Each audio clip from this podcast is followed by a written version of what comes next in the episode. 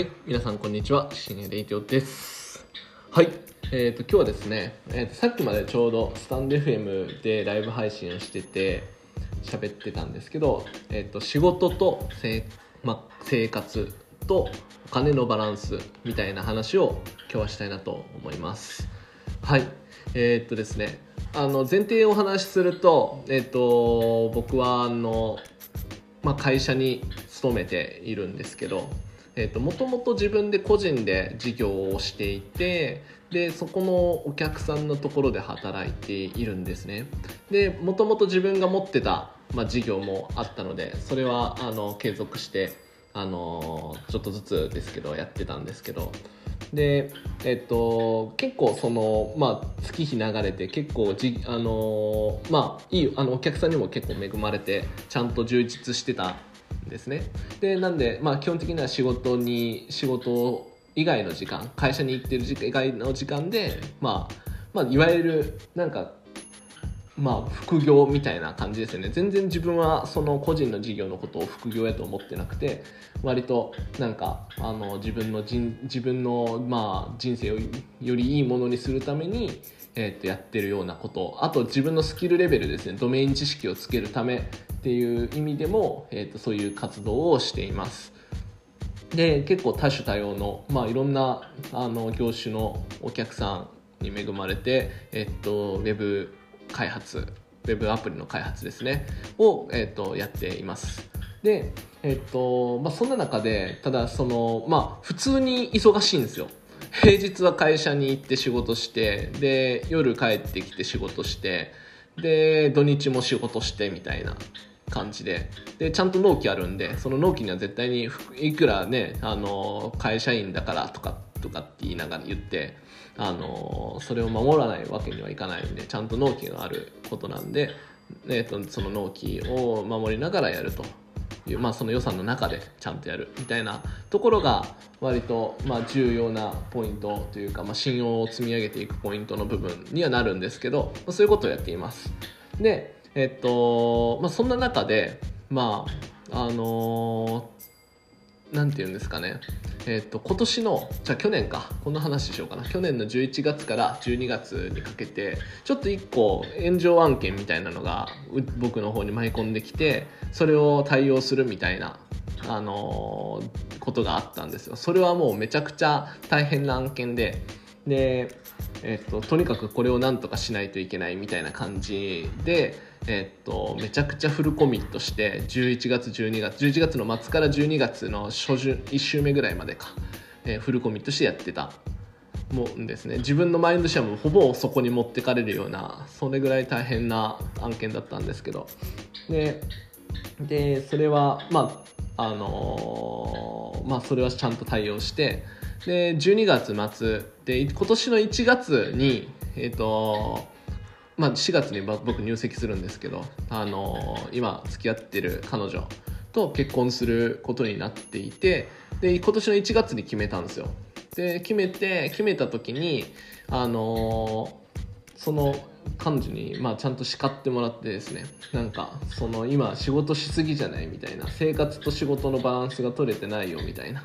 確かにこれだけいろいろ手を動かしてたらあのお金的にはかなり自由になるんですよ。やっぱりだから行きたいとこに行けるし食べたいもの食べれるしあとやりたいことって何でもできる。と思ってなんかそのなんかこの自由みたいな部分はある反面えっと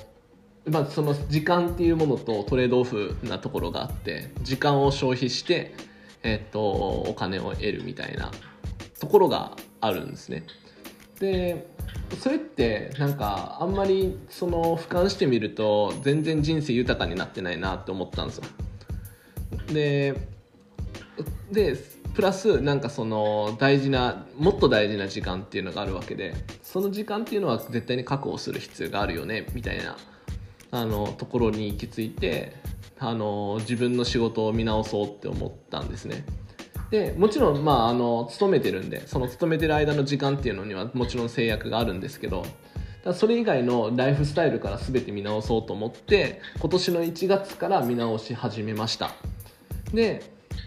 えっと、今年の1月から何したかっていうとまず朝の5時に起きるようになったんですよ。でこれは、えっと、夜の時間っていうのはできるだけ、まああの夫婦時間みたいな感じにしようねっていう話をしててだからゆっくりできるようにしようみたいな。じゃあその夜仕事してた時間は朝にずらしてこれるやんみたいなので一番朝の生産性の高い時間に仕事を持ってきてでその代わり夜は10時には寝るっていう生活にしました。でこれがこれはすごく効果的だで、えっと、朝の5時に起きてで6時ぐらいから仕事始めるんですけどもうこの朝の6時からだいたい始業がうちの会社の始業の9時半までの間にその日やんないといけない絶対にやんないといけなかった作業っていうのは大体終わらせれるんですよ。なのでここでまあ時間の確保っていうのは全然できるようになったっていうことがまず一つあります。あとストレスがもう全然ないですね。あのできなかったとかやれなかったみたいな結構マイナスな感情みたいな部分っていうのはもうほとんどなくなったに等しいぐらい、えー、っとできるようになりました。だからもう毎日ちゃんと進捗が出せるっていうのはすごく心理的ななんか精神的な安定につながるんやなっていうことを体感した、えー、っとことでした。それがまず一つ。だから時間をこの、まあ、ライフサイクルを変えたっていうことがまず一つですね。であともう一つはえっとですねもう仕事を、えっと、自分の,、まあ、あの本業以外の仕事をえっとこう案件の取り方を変えたんですね。ちゃんと自分の、まあ、働く時間とかのその制約をちゃんと持つようにしました。だから例えば開発中は Chatwork 見ないとか Slack 見ないみたいな感じに制約を決めていてであとはえっと基本的にあのなんていうんですかね。あの夜のあの夕方の6時半にはもう仕事やってませんみたいな。で土日祝は休みにしてます。みたいな。だからチャットとか連絡あのチャットツールは見ていません。その代わりあの緊急時は電話もらえるともちろん対応します。っていうふうにしています。なのでなんかその何て言うんですかね。ちゃんと自分の営業時間を決めたみたいな。ただ朝のなんか会社に行くまでの間はあの全然チャットツールも見てますよみたいな。あの平日は。っていう風にしてあの自分の時間が奪われるものに関してはちゃんと制約を設けるようにしました。でプラス、えー、ともう一つ決めたことがあってこれ3つ目ですね。あの結構こう受託案件みたいなのを取ることをずっと業としてやってたんですけど、えーと、受託案件受託案件っていうとあれやな。あのストックしない、えーと、だから開発費を予算をもらってそれをこなしてはい次みたいな。だからどんどん作っていってあの一回一括で入ってくるお金大きいんですけどただえっ、ー、とまあ継続しないみたいな。なんていうかな取り続けないといけないみたいなっていうのと納期がずっと納期にずっと追いかけられてるような状態。っていう仕事をが多かったんですね。それを変えてどちらかというと何て言うんですかね。まあレベニューシェアっていうんですけどなんかこの売上の何パーセントとか。えっ、ー、とあとはまあ毎月固定でこんだけとか。なんかそういうちゃんとストックしていくような何て言うんですかね積み上げていけるようなビジネスモデルで、えっと、仕事を取るようにしました。で今までの今まで今までの今までの、まあ、お客さん自分の個人で抱えてるお客さんもあのできるだけストック型に変えてもらうように交渉してちゃんとあの変えてもらえることができてえっとなんていうんですかね。だからもう基本的になんかこう必要なものは、えっと、こっちでもまあ、選択をして、えっと、実装しますと。でその代わりあの、まあ、納期はあの自分のスケジュールに合わせさせてくださいとか。で、えーと、予算に関してはその毎月の、あのまあえーと、レベニューの範囲でやるとか、えーと、そういうふうにあのするようにしました。これでだいぶあもちろんあのー、ですね前までの年収に比較すると明らかに落ちるんですけどあの長期的に見たら完全にプラスになるなとも思っていることとあとあの自分の生活のリズムというかあのライフサイクルがよりなんか余裕のあるものになっていくことを実感しているのであのこの辺このシフトチェンジはすごく良かったんじゃないかなって思っています。まあ、まだあの始めて3ヶ月なんでもっとあのチューニングが必要だと思うんですけどあのこの生活に変えてすごく良かったかなって思っています。だからこうちゃんと学習する時間とかも作れて、えーと、新しいことにチャレンジする時間で家族との時間みたいなのがちゃんと確保できるようになってきたなって思っています。これはすごく良かったんじゃないかなと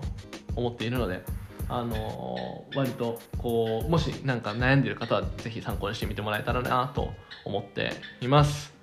そんな感じかな。3つよね多分。はい。だから仕事の選び方でお金の稼ぎ方お金についてで時間についてみたいなお話をしていきました。はい、まあ、そんな感じですね。というわけであのー、まあ今日はね土曜日なのであのー、まあ、仕事休みの日にしてるんですけど今日はあの今勉強してるフラッターの勉強したりとかしてあと夜はあの奥さん奥さんまだ奥さんじゃないな。けどあの婚約者の方。えーと、彼女ですね。と,、えーと、夜はピザを焼いて、えーと、リモートですけど Zoom で、あのー、今日ちょうど卒園式みたいなのでその卒園式お疲れ様でした会をしようと思います。はい。じゃあそんなこんなでありがとうございました。また、えー、収録をします。またね。バイバーイ。